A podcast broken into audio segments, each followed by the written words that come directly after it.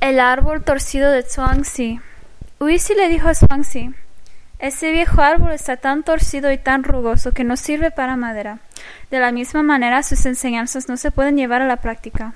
Zhuangzi respondió, este árbol puede no servir para madera, pero puedes descansar bajo la generosa sombra de sus grandes ramas o admirar su apariencia rústica.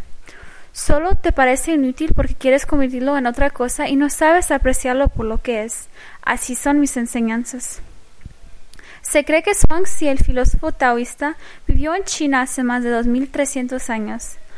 Alentaba a las personas a no renegar de su propia naturaleza para poder desarrollar su potencial sin sacrificios. Su famosa historia sobre el árbol torcido me atrae por varias razones. Estando en la industria forestal, sé que un árbol torcido no es apropiado para obtener tablas, pero puede transformarse en artículos decorativos de alta calidad que destaquen su belleza y singularidad. Árboles como este han llegado a viejos adaptándose a su entorno, mientras que los árboles para la industria forestal son todos rectos y parecidos.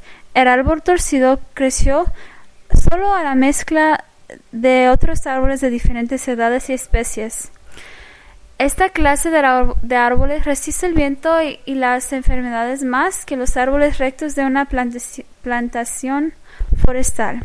Aquellas personas que siguen su naturaleza y construyen su propio camino hacia el aprendizaje de idiomas serán más felices y tendrán más éxito que aquellos estudiantes que tratan de alcanzar metas propuestos, propuestas por otros.